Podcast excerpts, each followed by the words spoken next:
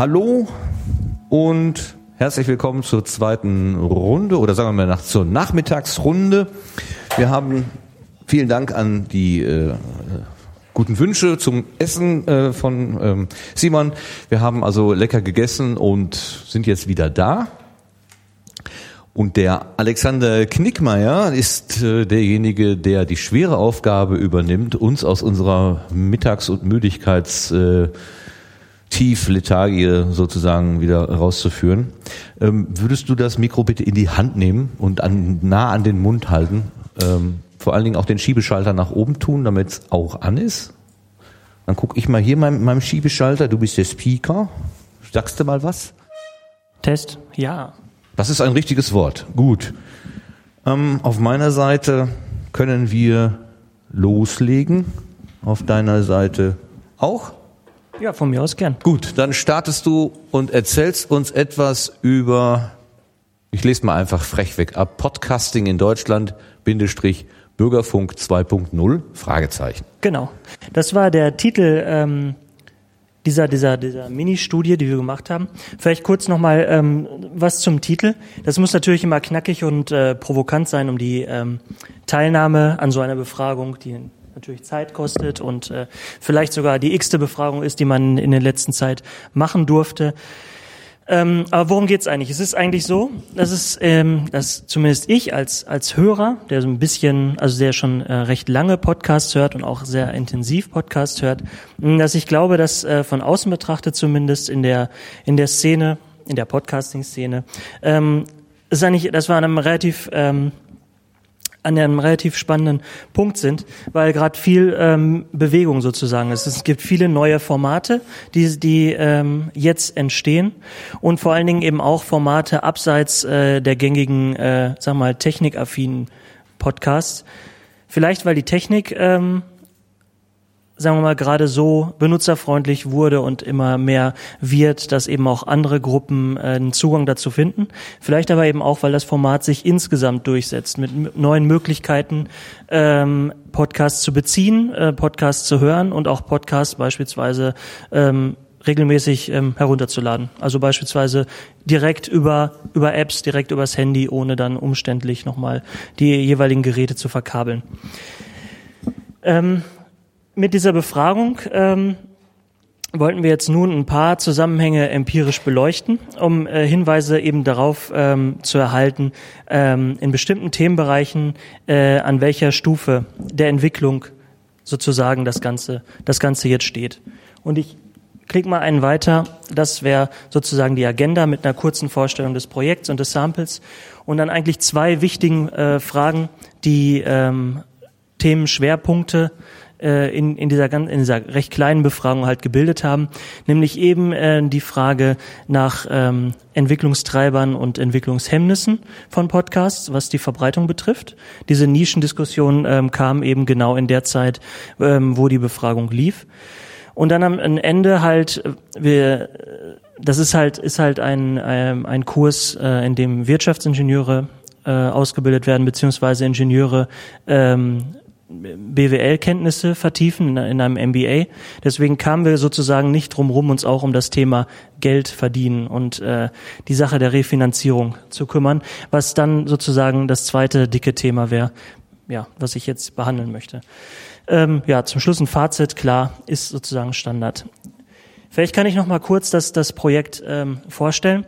Das war, wie gesagt, ein Forschungsseminar ähm, zum Thema Marktforschung. Dort wird ähm, ähm, ein, also den, mit, den, mit den Studenten zusammen den vorgestellt, wie Marktforschung funktioniert und ein konkretes kleines Marktforschungsprojekt durchgeführt, damit sie selber das mal gemacht haben und entsprechende Studien, die ihnen dann im Laufe ihres Berufslebens vor die ja in den Blickfeld kommen, dass sie dass sie vielleicht ein bisschen mehr ähm, Ahnung davon haben, wie sowas entsteht, wie, so, wie man sowas einordnen muss und wo auch dann eben Stärken und Schwächen ähm, solcher Studien liegen. Und es waren halt berufsbegleitende Studiengänge an der Fachhochschule Münster für ein Wirtschaftsingenieurwesen dort im, im Bachelor äh, und einmal die so, eine sogenannte technische Betriebswirtschaft, ähm, wo ja was ein Masterkurs ist und äh, man dort den Abschluss, also ein MBA, erwerben kann. Ich stelle mal kurz das, ähm, das Sample vor, das wir haben. Ähm, insgesamt konnten wir ähm, etwas über, ja, ich sag mal 400, 425 Leute bewegen, ähm, bei der Befragung mitzumachen. Es waren zwei Fragebögen, die wir erstellt haben. Einmal für Podcast-Hörer hier und einmal für Podcaster selber. Und es haben sich insgesamt 304 Leute, äh, Hörer an der Befragung beteiligt und 118 ähm, Podcaster selbst. Es dominiert Falsch rum. Nein, nein, Quatsch. Ne, das muss ja eigentlich andersrum. Es dominiert ganz klar, es wäre jetzt überraschend, wenn es nicht so wäre, ähm, der männliche Anteil im Sample. Ähm, ja, es ist äh, fast 90 Prozent der Befragten waren, waren männlich. Ich denke, dass ähm, ist ähm, auch insgesamt äh, in der Hörerschaft leider noch so. Also dass die ähm, dadurch, dass ähm, Podcasts vielleicht eher aus einem Technikumfeld kommen, was ja bekanntlich ähm, mehr Männer als Frauen studieren und wo mehr Männer als Frauen in den Beru in diesen äh, Branchen und Berufszweigen tätig sind, dass es äh, sich entsprechend eben auch in der Hörerschaft noch abbildet. Wir haben ein relativ junges Publikum im Sample, das heißt, äh, die sind ähm, knapp, also sowohl Podcaster als auch die Hörer sind knapp über 30 Jahre alt und äh, in der Regel halt recht gut ausgebildet, also mehr, ähm, ja, mehr als die Hälfte der, äh, des Samples bei den Podcastern hatten mindestens einen Bachelor-Hochschulabschluss, ähm, fast die Hälfte eben auch der Hörer. Ist also ein eher ein, ein Medium, was eher ähm, gut ausgebildete Menschen anspricht. Ähm, wahrscheinlich hat das eben was mit den technischen Fähigkeiten und der Medienkompetenz zu tun. War das jetzt spezifisch Ja, wir müssen natürlich dann eben das Mikro wieder laufen lassen. Ja. Waren das jetzt spezifisch Wissenschaftspodcasts und Podcaster oder generell? Nee, das war generell. Also okay. ich, vielleicht, ähm, ich kann ja mal weiterklicken, da sieht man das. Ähm, ich habe hier ähm, nochmal abgetragen, für die, die die Folie nicht sehen. Ich habe hier nochmal abgetragen, ähm, also wir haben uns da in den Kategorien des, des Apple Stores, dieses, ne, des Apples, des Ice, Apple Stores, äh, mehr oder weniger, oder bei iTunes, so, das ist das Wort, das ich ganz gesucht habe, haben wir mehr oder weniger mal geguckt, ähm, welche ähm, Themenbereiche hören die Hörer. Dort macht dann halt Wissenschaft, das war dieser hier, also welche, welche Themenbereiche sind, von, äh, sind für Sie von Interesse? Ne? Welche, welche Themenbereiche hören Sie sich an? War eine Mehrfachnennung möglich, deswegen haben wir natürlich jetzt hier höhere Fallzahlen als das Gesamt-N. Aber ähm, Wissenschaft äh, macht da einen großen Teil eben aus, ist aber nicht nur ähm, von Interesse. Politik und Gesellschaft auch noch ein großer Ausschlag und dann halt eben Technologie, die typischen Tech-Post-Tech-Podcast-Hörer sind auch hier, sind auch hier vertreten. Ähm, ja. So, ja, ich kann es auch. Ist jetzt äh, diese Analyse, die wir sehen, dass Wissenschaft so, also in den ja. Top 3 und von dreien, die für alle gleichberechtigt sind, ist das repräsentativ Nein. oder ist das jetzt eher äh, dem, dem geschuldet, wer gefragt wurde? Äh, also das, also ich, äh, die, die, das, die Stichprobe ist nicht repräsentativ. Ähm, ich wüsste auch gar nicht gegen was. Also ich, weil es ja keine repräsentative, also ich vielleicht gegen die Gesamtbevölkerung oder irgendwie eine, eine bestimmte Mediennutzungsgruppen. Aber es ist äh, nicht repräsentativ. Es äh, ist einfach nur das, was wir ähm, was wir gezogen haben. Also was wir sozusagen ähm, die Leute, die wir aktivieren konnten, mit mitzumachen. Wir haben äh, hauptsächlich äh, über soziale Netzwerke äh, versucht, Leute anzuschreiben, insbesondere halt eben über Twitter. Und ähm, also aufgrund der Zugänge wüsste ich ähm, jetzt, also würde jetzt würde mich überraschen, wenn wir sozusagen die Wissenschaftspodcasts insbesondere die Hörer insbesondere angeschrieben haben. Das haben wir eigentlich nicht. Also ich habe jetzt nicht beispielsweise Zugänge gewählt über, über Uni-Verteiler oder sowas, wo man dann sagen könnte, okay, daher könnte ich mir eine Verschiebung äh, in Richtung Wissenschaftsthemen erklären. Wobei die eventuell lieber bei einer wissenschaftlichen Umfrage Wobei äh, die vielleicht lieber bei einer wissenschaftlichen Umfrage teilnehmen oder äh, daran mehr Interesse haben. Wobei, das müsste man ja eigentlich korrelieren können irgendwie mit den äh, mit den Downloadzahlen, die man bei iTunes sehen kann, oder? Also ich ich habe das Gefühl, wenn man sich die Gesamt das Gesamtranking Top 10 anguckt, dann sind einige Wissenschaftspodcasts schon relativ hoch. Also mal angenommen, man würde Hoaxilla dazuzählen. Äh, der ist ja wohl deutlich auch im äh, unter den äh, also da, dann würde würde ich schon sagen, dass man Wissenschaftspodcasts auch in den Top 10 aller Podcasts wiederfindet. Ich glaube, ihr seid vermutlich auch relativ hoch immer mal wieder, nicht? Äh, War so mein persönlicher Eindruck, aber okay, sorry. Ich wollte euch nicht zu nahe treten. Ja, also äh, die äh, Nähe zu äh, Umfragen und so kann ein Erklärer sein, das stimmt. Ja, das stimmt. Ähm, wir haben uns äh, an die äh, iTunes-Listen angelehnt, ähm, haben da aber schnell das, äh, das Problem gehabt, also da haben wir natürlich versucht zu sagen, okay, um einigermaßen ähm, diese Auswahl an Podcasts nicht willkürlich machen zu, äh, zu machen, haben wir gesagt, wir nehmen die größten und äh, lehnen uns dann an den iTunes Store an. Das kann man aber abhaken, weil man, äh, weil da nur erstmal die Zweitverwertungen kommen und es sehr, sehr schwer ist, dann immer auseinanderzuhalten. Also haben wir gesagt, okay, das können wir lassen und machen es einfach, nehmen alle, die wir kriegen können. Was ja angesichts der begrenzten Mittel in so einem Seminar halt auch immer, ne, da hat man keine großartigen Möglichkeiten zu filtern, dann nimmt man alles, was man kriegen kann und dann arbeitet man anschließend damit. Was man allerdings sagen muss, ist, dass die Wissenschafts-Podcast-Hörer oder das oder dass die Wissenschaftspodcasts, denke ich, eigentlich ein sehr ähm, günstiges Publikum haben, also eigentlich eine, eine sehr sehr gute Gruppe von Leuten ansprechen, äh, ansprechen für die ähm, für die Entwicklung ihrer eigenen Podcasts. Ähm, wenn man die nämlich mal fragt und das mal ähm, sozusagen äh, gegeneinander stellt, wie viele Podcasts hören Sie regelmäßig?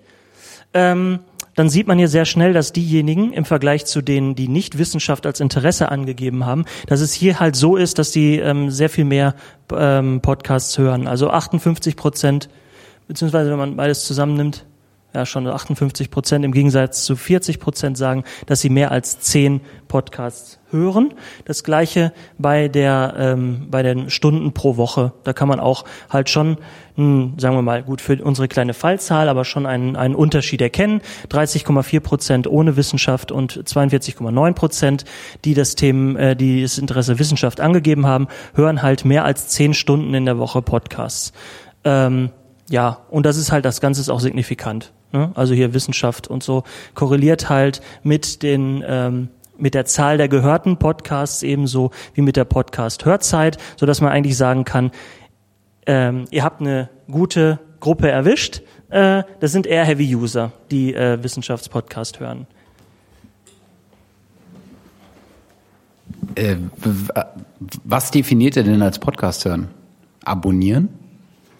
Äh, also die Frage lautet, ähm, Moment zurück, wie viele Podcasts hören Sie regelmäßig? Wie viele? Und wie viele Stunden pro Woche? Ah, Genau, was, was ist, was ist der Aspekt hören? Also auf Play drücken, würde ich sagen. Okay. War das auch so klar bei den äh, Befragten? Weil das ist nämlich, also für mich ist das ein echter Unterschied. Äh, ich würde jetzt sagen, ähm, also ich weiß, wie viele Podcasts ich abonniert habe. Ja. Ich weiß aber, wie viele ich höre, Ja. ohne dass ich die abonniert habe. Und das ist der, der Unterschied ist äh, immens. Ja, ich, also ich auch. Ich habe auch äh, sehr, sehr viel mehr abonniert, als ich wirklich regelmäßig höre. Deswegen, also wir haben, man kann ja am Ende nur die Frage so stellen. Ich hoffe, dass sie deutlich wurde. Ich hätte sie sonst anders gestellt. Sonst hätte ich gesagt, wie viele Podcasts hast du abonniert oder haben Sie abonniert? Und ich habe es halt, also wir haben es halt versucht, die Frage halt so zu stellen, dass sie schon eben in die Richtung wirklich äh, hören geht. Und also wenn es nicht hier ist mit diesem hören Sie regelmäßig, also das Wort regelmäßig ähm, soll auch ein bisschen, da noch ein bisschen Schärfe reinbringen. Wie viele Stunden pro Woche hören Sie Podcasts, ist für mich, also klingt für mich jetzt erstmal relativ eindeutig, ich weiß nicht. Ich hoffe, dass es so verstanden wurde. Die absolute Sicherheit habe ich nicht, aber es hat ja, hat keiner. Bei solchen. Ich gehe mal einen Schritt, gehe mal einen Schritt weiter. Ähm, so quasi die Sample-Beschreibung umgedreht. Welche Themenbereiche werden von den Teilnehmern adressiert im Bereich Pod, also jetzt wurden die Podcaster befragt. Ähm, wen haben wir im Sample? Wir haben äh, halt auch wieder ähm, insbesondere die Tech-Podcast und das, was mit Politik und Gesellschaft gemeint ist, wobei das natürlich so ein großer Begriff ist, dass, dass das klar ist, dass da ein höherer Ausschlag ist. Hier haben wir eben auch immerhin 25 Leute abgegriffen, die sich zu den Wissenschaftspodcastern zählen würden. Ähm, so, vor diesem Hintergrund habe ich die Unterscheidung ähm, Restzamp, also die Unterscheidung Wissenschaftspodcast versus der Rest sozusagen äh, ab hier fallen gelassen, weil mir die Fallzahl einfach zu klein war. Also 25 absolut. Deswegen werde ich im, im, weiteren Verlauf äh, insgesamt wieder von den Podcastern also insgesamt sprechen, ohne eine Themenunterscheidung zu machen. Was das vielleicht konkret für die Gruppe der Wissenschaftspodcasts bedeutet, könnten wir jetzt ähm, vielleicht im Gespräch ein bisschen schärfen. Ja. Was auf jeden Fall klar ist, ähm, ich habe sie gefragt, bei allen Schwierigkeiten in der Messung, das ist ja eine Wissenschaft für sich, hm, da haben wir, ist ja klar, dass die Downloadzahlen überhaupt nichts aussagen und dass es dann halt verschiedene, recht ausgefeilte dann auch eben Methoden und Anstrengungen gibt, das Ganze zu äh, irgendwie zu bestimmen. Aber ich habe gefragt halt eben bei allen Schwierigkeiten in der Messung, wie viele Hörer erreichen sie schätzungsweise im Durchschnitt? Und es Uppla. Und es zeigt sich halt, dass eben, ähm, dass wir eher kleine Podcasts im Sample haben. Ne? Also ähm, bis zu 500 Hörern. Ich weiß nicht genau, äh, inwiefern das hier in der Gruppe äh, ähnlich so ist und äh, inwiefern 500 nicht schon viel ist, weil ich persönlich würde eher sagen, dass das schon eine ganze Menge ist, 500 Leute äh, regelmäßig dazu zu bekommen, die Sachen runterzuladen, die man selber für interessant hielt. Aber gut, insgesamt, sagen wir mal, nach dem, was zu dem, was möglich ist, könnte man schon sagen, okay, im Sample dominieren eher die kleineren Podcasts was vielleicht auch ganz, äh, ganz spannend ist für die Fragestellung, die im weiteren Verlauf kommt, weil das, äh, weil die eben vor, sagen wir, vor dem größeren Sprung stehen, den ich sozusagen mit den Fragen halt andeuten möchte. So, vielleicht nochmal ähm, zu der eigentlichen Motivation der Studie. Also ich habe ähm, als Dozent ja immer ähm, die Möglichkeit, einmal im Jahr ähm, Studenten dazu zu verdonnern, irgendeine, irgendeine empirische Fragestellung ähm, zu bearbeiten, die im Zweifelsfall äh, als erstes jetzt erstmal mich interessiert. Weil die Studenten na, die können sich ja, also die, die Vorbereitung zu so einem Seminar fangen früher an, als die Studenten wissen, dass sie äh, sozusagen an diesem Kurs teilnehmen möchten. Das heißt, ich kann mir die, äh, die Thematik mehr oder weniger aussuchen.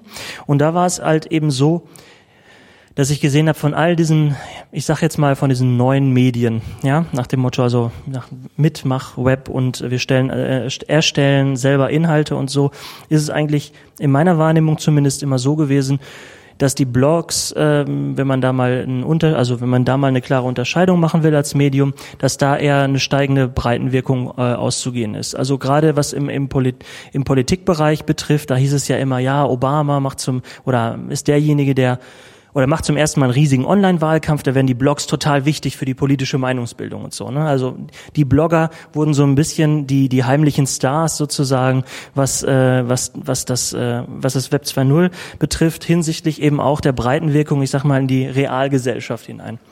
Ähm, so, das haben wir eben halt nicht nur äh, vielleicht also nicht nur in den USA gehabt, sogar eben auch äh, in, in Deutschland, dass ähm, beispielsweise hier wie netzpolitik.org, ähm, wo sich, wo Blogs entstehen, die halt ähm, zunehmend auch eine gewisse politische Wichtigkeit haben, die von den Massen sozusagen äh, zunehmend wahrgenommen werden. Und gleiches gilt eben auch äh, für die für die Wirtschaft hier von dem Technokratie Medias ähm, Report dass eben auch Unternehmen sagen, okay, es, es gibt ähm, Produkttests, Blogs beispielsweise oder Web 2.0 wird immer wichtig, Social Media wird immer wichtiger. Ähm, es gibt Produkttests, wo Leute total ähm, real, sozusagen total authentisch ähm, Produkte ausprobieren und das eben wichtig ist für die Meinungsbildung der ähm, Kundschaft. Und ähm, sieht man jetzt hier vielleicht ein bisschen schlecht, aber ein äh, dickerer Kuchen hier ist sozusagen das ähm, Budget ähm, was für Social Media ausgegeben wird von den Unternehmen halt, um äh, im Marketingbereich was zu tun. Blogs sind da aufgeführt, ne, für, für Blogger sozusagen irgendwie in äh, welcher Form auch immer Geld auszugeben. Podcasts äh, leider nicht, höchstens bei Other. So, was ich echt ein bisschen schade finde als Podcast-Hörer eben, weil ich eben der Meinung bin, ähm, dass die Podcasts ähm, weniger Breitenwirkung erfahren, als sie es eigentlich verdient hätten. Ähm, so, Stattdessen führen, führt man in den letzten, in den letzten Wochen halt eben auch, äh, sagen wir mal, ähm, eigentlich, also so, wie ich finde, äh, unsinnige Debatten um, um diesen Begriff Nische, wo eigentlich eben verwechselt wird, dass man ähm, also als das Wort Nische aufkam und alle sich empört haben und gesagt haben, ich will aber in der Nische bleiben oder so, dann war es für mich in meiner Wahrnehmung so, dass da so ein bisschen was vertauscht wurde. Weil ich finde, äh, einerseits, dass die eben diese Nische und sich auf ein spezielles Thema konzentrieren zu können, durchaus eine, eine Stärke ist von Podcasts, dass man aber gleichzeitig mit dem Stolz, wie das hier zum Beispiel hier rechts bei Netzpiloten ausgedrückt wird, hier steht es auch irgendwie ähm, rein in die Nische, nee, immer, immer rein in die Nische sozusagen. Also dass man sich sozusagen selber dafür feiert, ähm, unkommerziell zu sein und ähm, man sagt, ja, die, Brei die Wirkung und die Breitenwirkung und die Hörerzahlen sind eigentlich, sind mir eigentlich egal. Ich will in meiner Nische sein, ich will nicht kommerziell irgendwie werden und so weiter. Wobei es ja eigentlich aus meiner Sicht ähm, eigentlich so sein müsste, dass man sich Gedanken darüber machen will, wenn man eine höhere Breitenwirkung erzeugen möchte, wie man die Themen beibehält und sagen wir mal den Rahmen, die Rahmenbedingungen, die durchaus noch ausbau, ausbaufähig sind, in äh, der Art und Weise, wie man Leute das Podcasting näher bringt, dass man an der Stelle besser wird, ohne halt eben oder so wenig wie möglich an diesen Themen und damit an der eigenen an der eigenen Stärke was was zu verändern und zu drehen. Das heißt, thematisch durchaus in der Nische bleiben, aber eben versuchen da von der von dem von dem Ansprechen der der ähm, also neuer User, neuer Hörer sozusagen, dass man da besser wird. War da was rechts? So, so. Nein? Okay. Okay, alles klar. Deswegen halt diese beiden Themen rein in die Nische und aber raus aus der Versenkung. Ne? Welche Faktoren unterstützen oder behindern die Entwicklung vom Podcast? Und am Ende halt, wie gesagt, das Thema Geld, ähm, was ja zu meinem Seminar einfach dazugehörte, wenn man Wissenschafts-, äh, Wirtschaftsthemen näher bringt. So, ähm, das Sample ist eigentlich so, ist eigentlich relativ optimistisch, ähm, wenn man es ähm, dahin geht. Also wenn man sie fragt, wie entwickelt sich ihre Podcasting-Aktivität, der Podcaster, den ich befragt habe, da äh, ist man eigentlich, sagen wir mal, auf einem Wachstumskurs, wenn man das mal so nennen darf. Ähm, man ist eigentlich, man ist eigentlich, man ist eigentlich so, dass man gesagt hat, okay, in den letzten zwölf Monaten habe ich mehr habe ich mehr ge gepodcastet als quasi davor. Also ich habe mehr gemacht und ich plane auch eben mehr zu machen. Wie auch immer das dann am Ende aussehen wird. Wie auch immer dann dieser, dieses, dieses, dieser Wachstumspfad aussehen wird, ob als Hobby weiterhin oder vielleicht den Sprung als Nebenverdienst, wie auch immer. Die Leute haben also durchaus gesagt, ja, ich habe in den nächsten Monaten vor, äh, nächsten Monaten vor, mehr zu machen. Ich habe sie dann im nächsten Schritt, oder wir haben sie dann im nächsten Schritt gefragt, was hindert euch denn daran? Und da ist es eigentlich klar, ähm, dass eigentlich, das bestätigt das ja auch wieder, was, was ich vorher gesagt habe, dass es eigentlich so ist, dass es den Leuten an Themen und Ideen nicht mangelt. Ne? Also Technik und sagen wir mal die die Basics sind da, die äh, die Basis, auf denen halt äh, Podcasting ähm, stattfindet, sind da. Technik ist für die wenigsten Problem. Themen, Ideen haben sie alle genug im Kopf. Bei den Gesprächspartnern, okay, das ist äh, kann ein Problem werden. Allerdings gut, sagen wir mal für ein Viertel. Hier knapp ein Drittel sagt, ähm, dass die finanziellen Mittel nicht ausreichen für das vielleicht, was ich vorhab. Für viele war aber ganz klar, 83 Prozent sagen, es äh, scheitert am äh, scheitert an der Zeit. Der wichtigste Block Zeit, Geld, Gesprächspartner. Das hängt ein Stück weit alles ähm, steckt, äh, das hängt ein Stück weit ähm, ähm, sagen wir mal, stark miteinander zusammen. Je nachdem, wie, wie man es betreibt oder betreiben will. Wenn das, ähm, wie, wie, wie wir gerade uns also unterhalten haben, eben wenn das ein Hobby bleiben soll und man sagt, ähm, das Geld ist eigentlich jetzt nicht so entscheidend, dann ist es so halt, dass man an dem, an dem Faktor Zeit auch nichts großartig ändern kann. Also man will das als Hobby betreiben und zu einem Hobby hat man einfach nur x Stunden in der Woche Zeit und dann ist, ist auch gut. Vielfach, je nachdem, äh, welchen sozusagen Entwicklungspfad man im Podcasting nehmen will, ist es durchaus so, dass es hier, sagen wir mal, durchaus Zusammenhänge gibt. Also nehmen wir mal an, die finanziellen Mittel stimmen nicht und ich würde aber gerne viel mehr podcasten, ne? dann ist klar, dass wir uns halt äh, beim Thema Zeit, ich muss nebenbei arbeiten gehen, um mein Podcasting zu finanzieren, dass es durchaus hier ein Austauschverhältnis gibt. Das gleiche gilt beispielsweise für die Gesprächspartner. Wenn man einfach sagt, okay, ich habe aber kein Geld, äh, täglich quer durch die Republik zu reisen, dann reden wir hier bei dem äh, Problemfeld geeignete Gesprächspartner am Ende doch ein Stück weit über finanzielle Mittel. Das hängt also kann durchaus miteinander zusammenhängen. Ich rede das deswegen, ähm, oder ich erzähle es deswegen so in diesem, äh, also auf diese Art und Weise, weil wir halt am Ende doch nochmal auf das Thema Geld zu sprechen kommen. Ist hier an dieser Stelle nicht der wichtigste Punkt ist. Ich aber dennoch glaube, dass mit diesem Thema, mit der Geldfrage mehr zusammenhängen könnte, als hier zum Ausdruck kam. Ähm, ich habe ja gesagt, wir haben eher kleinere Podcasts. Mm, und ähm, wenn man die Leute jetzt aber, also ich habe die, wir haben die Leute gefragt, äh, würden sie denn gerne ihre Reichweite überhaupt steigern? Ist das für sie überhaupt ein Thema? Dann haben ähm, alle, und zwar wirklich jeder gesagt, ja, das ist für mich ein Thema. Natürlich. So wie man die Frage gestellt hat, möchten Sie Ihre Reichweite äh, ändern, äh, möchten Sie Ihre Reichweite erhöhen, ist es ja so, also da wird ja, da wird keiner Nein sagen in dem Sinne. Natürlich würde es mir gefallen, wenn noch mehr Leute meinen meinen Podcast hören zeigt aber auf der anderen Seite eben auch, dass ähm, man durchaus ähm, aus dieser Nische ein Stück weit rauskommen will. Also dass die Hörerzahlen doch doch wichtig ist und dass man das nicht nur für sich selbst macht, sondern eben auch ähm, Leute damit beglücken will, sozusagen. Wenn man jetzt aber mal schaut ähm, und die Leute fragt, wo liegen aus ihrer Sicht die Gründe für die mangelnde Reichweite ähm, der Podcasts, mh, hm, da gibt es dann eine ganze Reihe von, von Gründen. Also beispielsweise ähm, was hier vielfach auch in den Diskussionen angeklungen ist, ist einfach äh, so, dass das Format äh, für die Hörer, ähm, dass das Format für die Hörer ähm, vielfach noch zu ungewohnt ist. Also im Gegensatz zu Radio, was seit ich sag mal, einem Jahrhundert bekannt ist, wie was funktioniert, oder äh, ein Fernsehen, was halt, sagen wir mal, seit 50 Jahren mehr oder weniger in den Haushalten verbreitet ist, ist die Idee oder man ist einfach mit dem mit dem mit Podcasts nicht aufgewachsen. Das ist was Neues, so.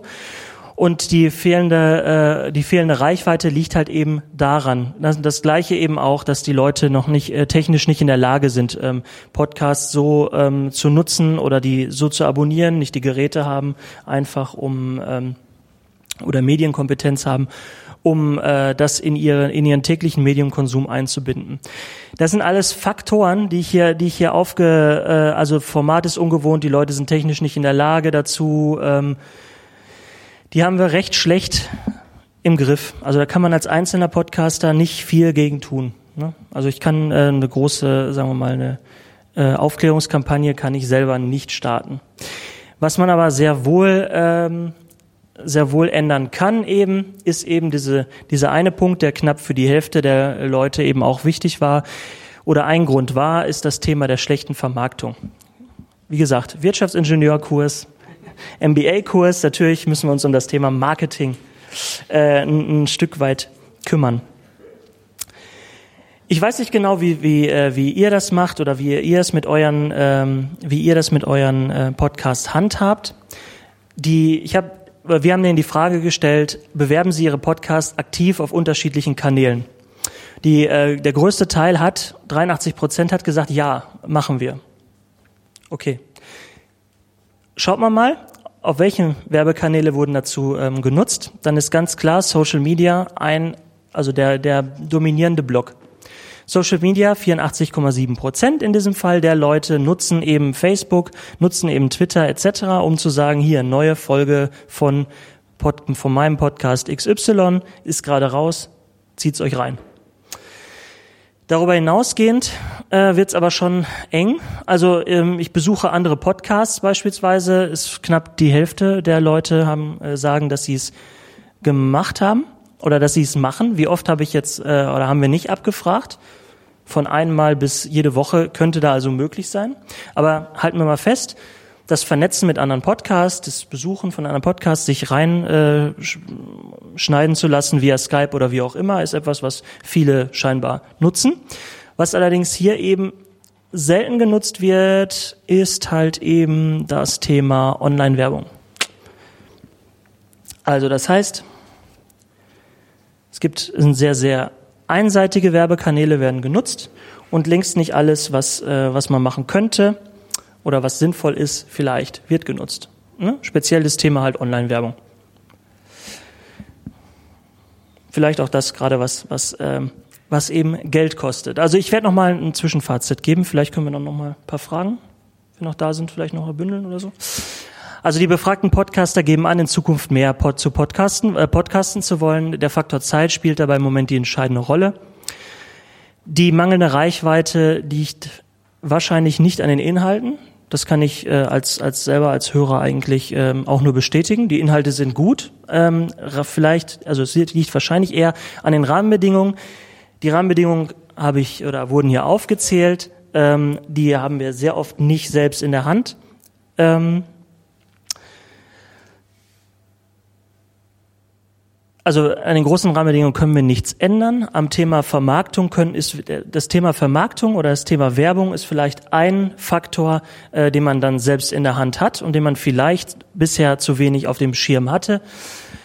Eine Ausweitung der Reichweite wird angestrebt. Dazu wird aber Status quo ähm, nur ein Teil der Möglichkeiten genutzt und insbesondere die Kanäle, die Geld kosten, werden dann nicht bespielt. Ich hätte mal eine Frage, äh, wie könnte denn eine bezahlte Online-Werbung überhaupt konkret aussehen? Also was, wenn ich jetzt sagen würde, äh, für meine Podcast-Angebote hätte ich gerne eine, eine bezahlte, sollte ich mir dann irgendwo Werbezeit einkaufen beim öffentlich-rechtlichen Radio oder, oder was ist denn so die Idee dahinter? Ja, also die konkret ausgearbeitet äh, habe ich das, wie gesagt, noch habe ich das nicht. Aber was zum Beispiel Geld kostet und was ich äh, bisher noch nicht gesehen habe, ist also ganz platt, Google AdWords zum Beispiel. Ja, geht das?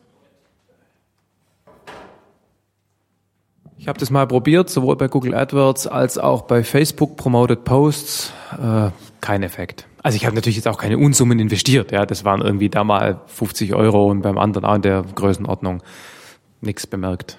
Also entweder muss man da Summen investieren, über die wir hier nicht reden brauchen, weil sie keiner hat, oder es bringt nichts. Meine Erfahrung. Das könnte ja auch, das könnte ja auch ein Grund sein, warum das dann eben so wenig äh, auftaucht. Ja, nee. Sebastian? Ähm, ich würde mal sagen, es bringt einfach nichts, weil ihr bei Google sowieso schon sehr hoch seid. Ich habe jetzt einfach mal den Flug äh, mit dem Harrier genommen und auf der zweiten Ergebnisseite war schon eure Folge über den Flug mit dem Harrier.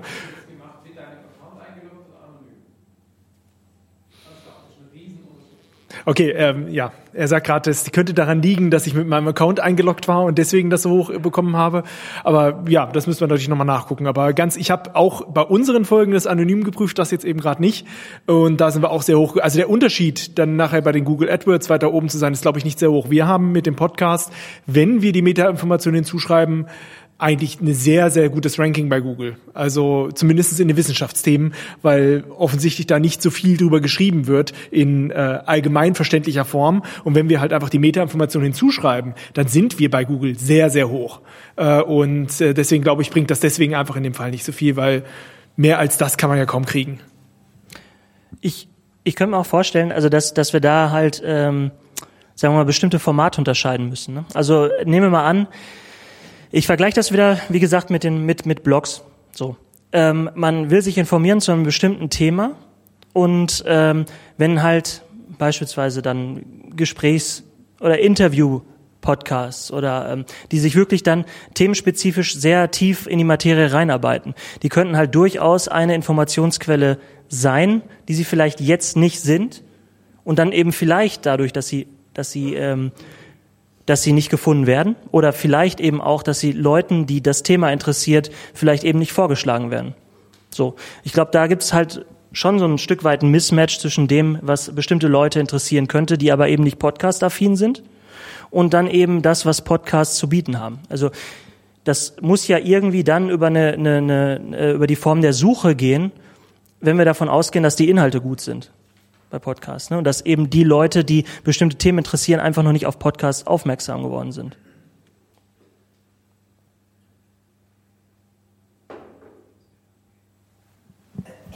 Herr Reinhardt.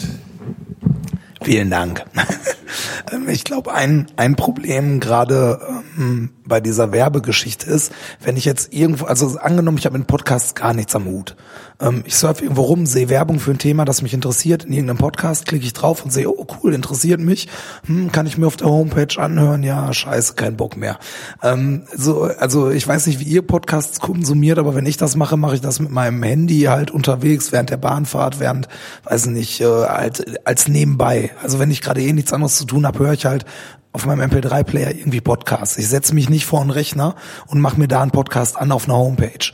Und wenn man jetzt diesen Werbeeffekt nutzen möchte, dass jemand auf die Homepage kommt, auf den Blog oder was auch immer, ähm, der liest das vielleicht einmal kurz, aber er wird es nicht hören, weil die technische Hürde, dass er das auf sein iPhone oder auf sonst was kriegt, immer noch so groß ist. Er muss halt anfangen, sich zu informieren, okay, wie bekomme ich den Scheiß jetzt auf mein iPhone? Ähm, wie finde ich das da wieder? Ähm, wie funktioniert das mit dem Abonnieren? Deshalb ist das, glaube ich, ein Problem halt, also deshalb funktioniert Werbung dafür nicht. Das einzige oder die einzige Klientel, wo Werbung funktionieren würde, wäre innerhalb der Podcast-Community. Und genau deshalb wird halt auch sowas gemacht oder funktioniert sowas wie andere Podcasts besuchen.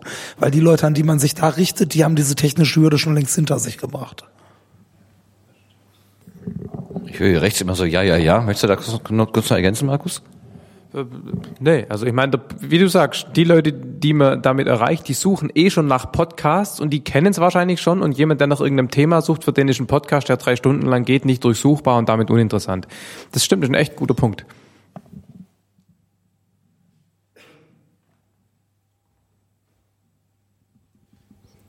Ich überlege gerade, ne, was ähm, bedeutet das sozusagen für. Das ist ja dann einfach ein strukturelles Problem, sage ich jetzt mal von Podcasts, die, was ja eigentlich recht pessimistisch stimmen muss. Ne? Nein, nein, jetzt kommt Optimismus. Nee, Optimismus kommt von mir normalerweise keiner. Ähm, nee, ich glaube, der, der Punkt ist wirklich, ähm, dass wir, dass das Ziel sein muss, die Menge der Gesamt-Podcast-Hörer zu vergrößern. Also weiß nicht, wer es vorhin gesagt hat, fünf Prozent der Gesamtbevölkerung kümmern sich, hören Podcasts. Wer hat's gesagt? Ich habe das. Okay. Na? Das heißt, wenn jetzt jeder mal seine Hörerzahlen mit 20 multipliziert, also von 5 auf 100 Prozent, also na, selbst wenn man eine enge Nische hat, wenn die, wenn, wenn die Gesamtbevölkerung grundsätzlich Podcasts hören würde, hätten wir, glaube ich, alle die Ziele, die wir hörermäßig haben, lang überschritten. Und deshalb glaube ich, muss das Ziel sein, ähm, die Gesamt-Podcast-Hörerbasis zu vergrößern als ein Weg. Und der andere Weg ist, dass wir innerhalb dieser hoffentlich wachsenden Community gegenseitig für uns Werbung machen. Ich glaube, das ist das Einzige aus meiner Sicht, was sinnvoll funktionieren kann. Ups, wo ist er? Da, gut. Ähm zwei Ideen dazu. Äh, je, alles bringt ein bisschen was. Ähm, einmal, was ich auf Podstock schon mal erwähnt habe, was ich privat für mich gemacht habe und ich eigentlich nur jedem empfehlen kann. Es gibt ja halt die Hürde der Leute, die nicht ganz so technikaffin sind, die sich nicht mit einem Podcatcher beschäftigen wollen. Ich habe einige Leute herangekriegt, indem ich denen per Dropbox das direkt in ihre, ihren Ordner, der mit, mit mir geteilt war, reingesteckt und habe die sozusagen abhängig gemacht. Und dann haben die, äh, ein, also einige habe ich dazu bekommen, dass sie dann selbstständig dann, dann war die Hürde auf einmal nicht mehr so hoch, weil sie ja selber Interesse daran hatten. Einige hängen noch äh, an, an, an meiner Tätigkeit dran, aber die werden früher oder später hoffentlich auch äh, selbstständig werden. Und wenn das jeder bei uns machen würde, äh, dann würde sich das schon ganz ordentlich multiplizieren. Was wir von unserer Seite vielleicht machen könnten, ich sage wir in Anführungsstrichen, aber ich zähle mich jetzt einfach mal dazu. Äh, was, wie wäre es denn, wenn wir einen Kanal aufmachen würden auf YouTube, der einfach Wissenschaftspodcast heißt, wo die Leute, die wollen, sich zusammentun, 10, 15 Leute, vielleicht hier aus dieser Ecke, und einfach mal eine, eine andere Generation, eine andere Schar von Menschen ansprechen, die sich halt nur auf YouTube rundtummeln. Ich weiß, dass wir auch auf dem Podstock jemanden kennengelernt haben, der auf Podcasts äh, durch den Kulinarikast, der auf YouTube veröffentlicht hat, äh, äh, zugestoßen ist und jetzt ein Intensivhörer ist.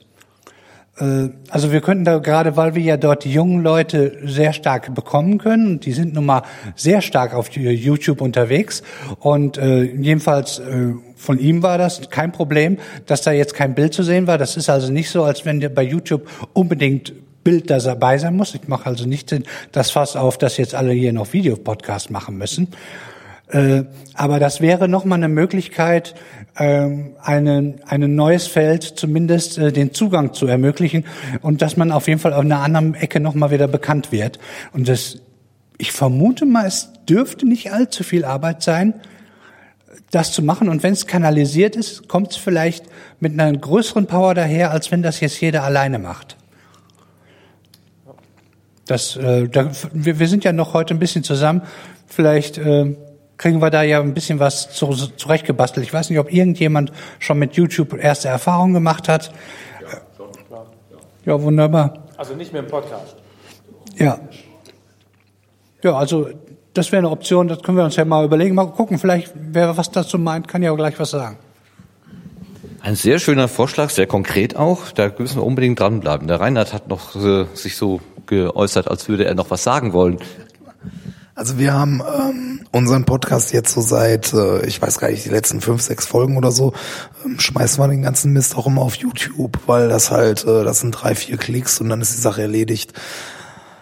Also es sind so, man sieht ja, wie oft das Video aufgerufen wurde, ähm, 20, 30 ist halt, da, da ist dann, ähm, da, das ist im Grunde eigentlich das gleiche Problem, das man auch als Podcaster hat. Ähm, dass ähm, das eine eigene Szene ist auf YouTube. Ähm, da sind auch äh, die YouTuber, die irgendwie äh, alle zwei Wochen irgendwie LeFloid oder so ihre ähm, ihre News hochladen und die haben innerhalb von einer Woche irgendwie äh, 50.000 Klicks, die sich das angucken. Aber das ist ungefähr genauso sowas wie halt die drei vier großen Podcasts, die es in Deutschland gibt, sowas wie wie halt NSFW war oder so. Die hatten auch, wenn die eine Folge rausgehauen haben, weiß ich nicht, wahrscheinlich am ersten Tag über 10.000 äh, Downloads oder so. Das ist halt so eine kleinere Community wo halt ein riesiger Rattenschwanz hinten dran hängt mit äh, winzig kleinen Videos. Und ähm, also Hörerzuwachs hat uns YouTube nicht gebracht, aber es ist halt so sowas wie ein zusätzlicher Service sozusagen. Kann man ausprobieren. Also wie ähm, wie schon gesagt, ähm, Kleinvieh macht auch Mist. Also je mehr, desto besser. Eine Nachfrage hätte ich dazu noch. Ähm, ist denn bei diesem YouTube-Angebot dann auch eine Anleitung dabei, wie man dann den, äh, den, den, den richtigen Feed sozusagen, weil YouTube ist ja im Prinzip nur eine Zweitausspielung, dass man den, den Erstkanal dann auch äh, erreicht und auch nach Möglichkeit eine Kurzerklärung, was ist ein äh, Podcast-Catcher und wie gehe ich damit um?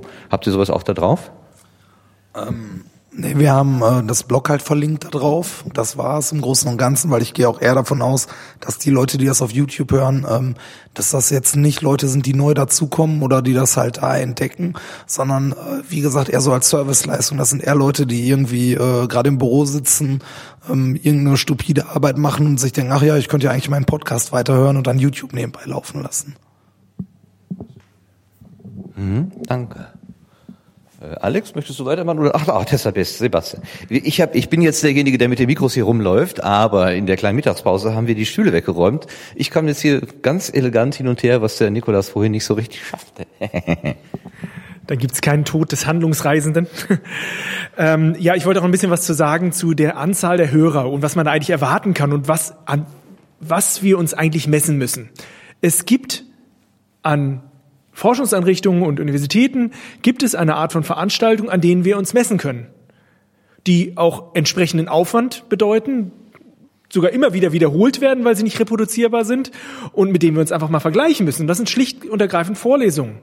Wie lange braucht man zur Vorbereitung für eine Vorlesung? Wie lange ist eine Vorlesung? Und wie viele Leute sitzen da drin? Der größte Hörsaal, den wir haben, 800. Äh, die habe ich auch schon mal äh, bespaßt.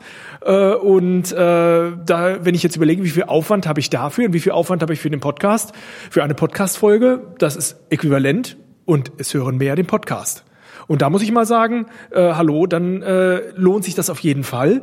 Und äh, ich glaube auch, dass die Qualität der Zuhörer nicht viel unterschiedlich ist. Also allein jetzt, wenn man sich fragt, wie viele sollte man erwarten zu hören, sobald man die durchschnittliche Anzahl an Hörenden in der Vorlesung in dem Bereich äh, überschreitet, ist es für die lokale Veranstaltung sicherlich äh, gerechtfertigt.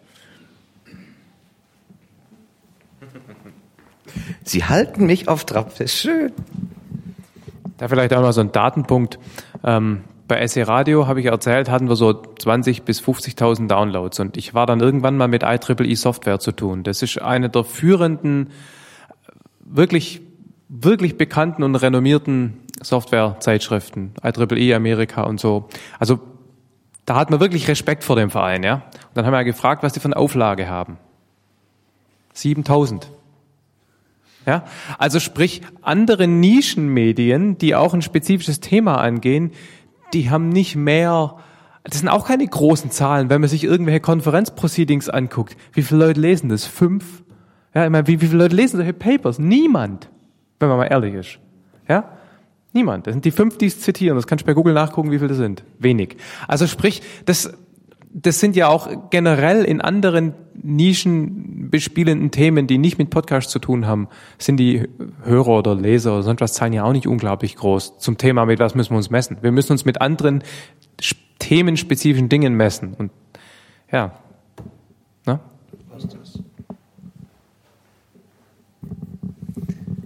Der Nikolas, jetzt lässt du mich auch laufen, ja. Ich habe nichts zu sagen, aber ich lasse dich trotzdem laufen. Ich muss noch mal auf diese Vorlesung, auf den Vergleich mit der Vorlesung zurückkommen. Ähm, ich, finde, äh, da, da muss man schon unterscheiden. Deine Vorlesung ist natürlich schon eine lokale Veranstaltung. Ne? Natürlich erreichst du nicht mehr als 800 Leute, weil die müssen zu einem spezifischen Zeitpunkt in äh, einer spezifischen Stadt sein.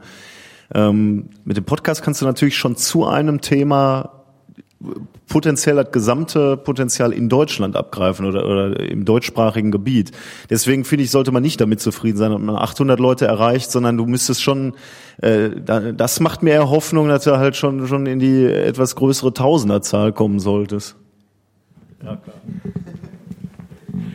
Also von der Pizza bleibt echt nichts mehr über heute.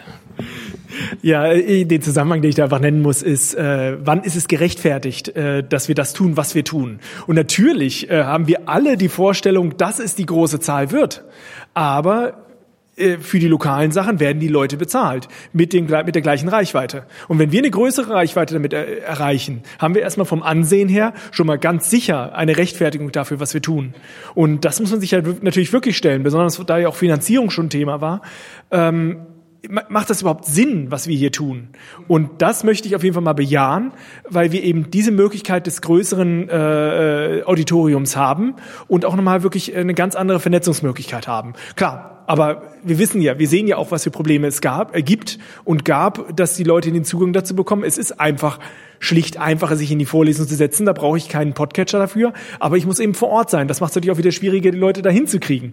Natürlich könnte man jetzt sagen, ja, dann muss ich es mit allen Vorlesungen zu diesem Thema in Deutschland vergleichen. Ja, da ist aber auch ein ganz anderer Manpower dahinter. Und wir machen es halt mit nur einmal und können die ganzen erreichen. Also ich finde einfach, da muss man sagen, wir brauchen uns da wirklich nicht zu verstecken. Das, was wir tun, ist sehr effizient, wenn wir diese Zahlen erreichen. Und dass es dann mehr werden und halt auch noch weiter trägt. Ja, darum sitzen wir hier zusammen und äh, gucken an, dass wir unsere Erfahrungen austauschen und was daraus machen. Und vielleicht wird es für manche natürlich auch eine Möglichkeit, äh, ja, sich eine Grundlage finanziell zu, bring zu bringen. Alex, was nimmst du mit aus dem, was die Leute sagen? Ja, es ist, es ist schon interessant. Also das, ähm, die, quasi die, die, also was ich, ist das an? Ja, bestimmt, doch. Ähm, so ein Stück weit, was, was, was mir, was, wovon ich halt überzeugt bin, ist, dass, ähm, also dass wir durchaus mitnehmen müssen, ver zu versuchen, äh, möglichst viele Kanäle zu bespielen. Ähm, in dem Fall wäre jetzt zum Beispiel YouTube eine Idee. Aber ich habe das, äh, ich vergleiche das mal mit äh, mit der Situation, die ich also in Spanien, die ich deswegen ganz gut kenne, weil ich da halt viele Podcasts höre, insbesondere halt Sportpodcasts. Und ich ich weiß nicht genau, ist mir äh, hier noch nicht aufgekommen, aber da gibt es eine Plattform, die nennt sich iVox. Die ist irgendwie wird I V O O X geschrieben. Da sind werden Podcasts reingestellt das ist in etwa vergleichbar wie mit YouTube, nur halt für Audiomaterial. Ähm, als ich das erste Mal, also dann, als ich einen spanischen dann halt Sportpodcast gehört habe ähm, und ich den äh, gesucht habe, war ich halt überrascht, dass der auf dieser Plattform läuft und nirgendwo anders sonst. Also er hatte kein, äh, sagen wir mal, ausgewiesenes, ähm, also kein RSS-Feed sozusagen so prominent irgendwo dargestellt, dass man sagt, abonniert den Feed. Die haben auch immer gesagt, kommt bei uns in iVox, sucht das und das und da stehen wir dann da. Und das war halt, äh, das ist eine andere Plattform, die ich hier halt eben noch nicht äh, kennengelernt habe. Aber ähm, diese Verbreitungsmöglichkeit, ähm, die scheint es da echt nochmal anders zu bringen. Also das ist eine zusätzlich, ein zusätzlicher Kanal, der halt entsprechend genutzt wird und der halt entsprechende auch dann Weitervermarktungsmöglichkeiten hat mit irgendwelchen, äh, Sie hören sich das an, dann könnte Sie vielleicht auch das und das interessieren, also das, was man halt zum Beispiel von Amazon oder iTunes kennt.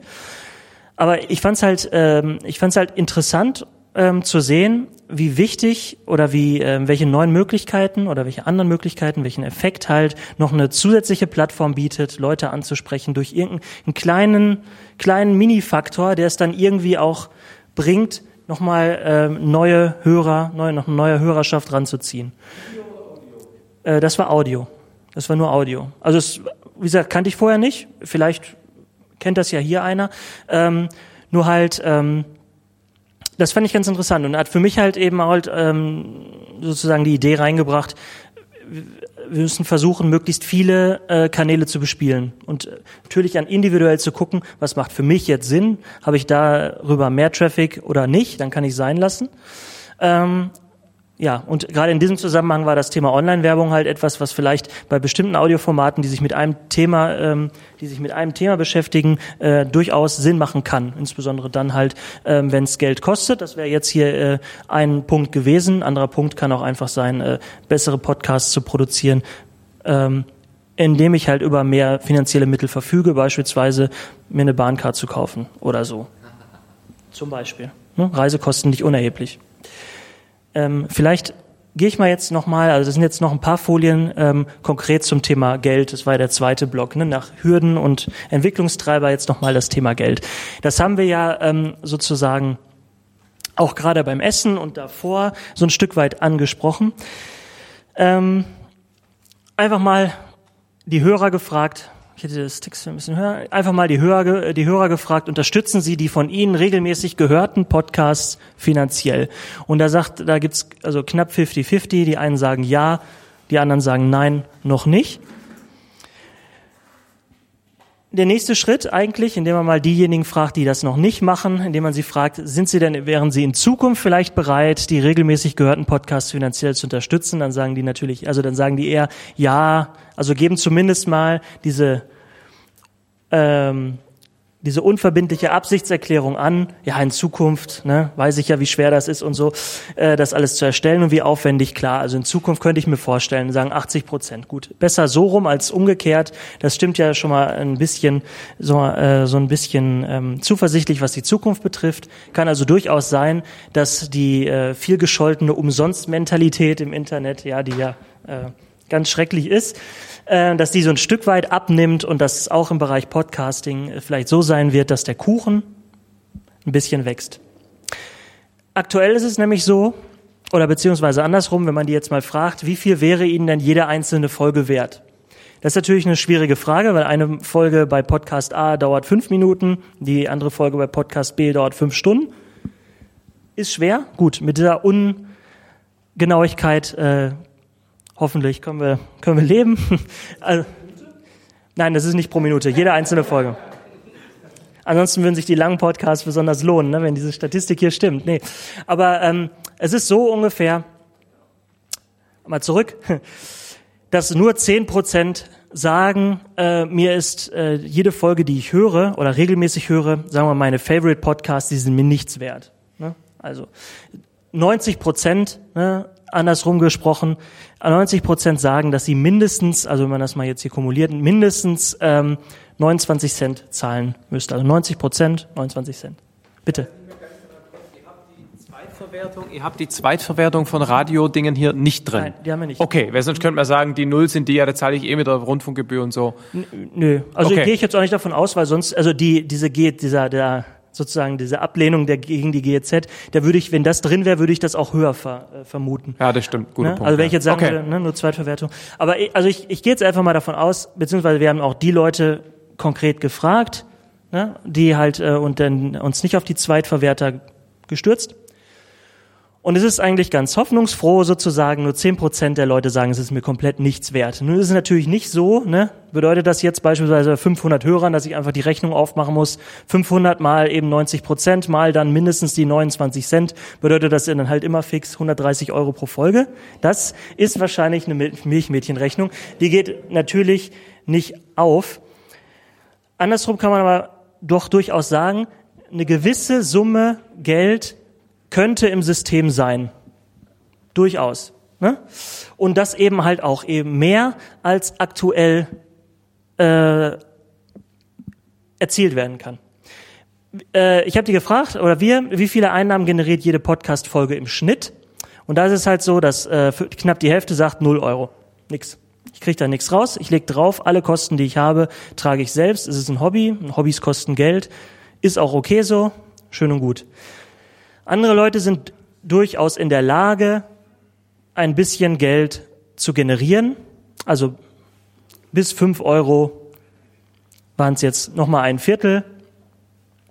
Fünf bis zehn Euro, sechs Prozent, also unter ferner Liefen hier eigentlich ist, ist jetzt nicht besonders viel, wobei man andersrum kann es auch zusammenrechnen und sagen kann, okay, äh, knapp, was habe ich gesagt, sagen wir knapp ein Drittel, ja, knapp ein Drittel kann mehr als fünf Euro pro Folge erlösen, was ja auch schon mal nicht schlecht ist. In meinem Sample. Ja. Ja.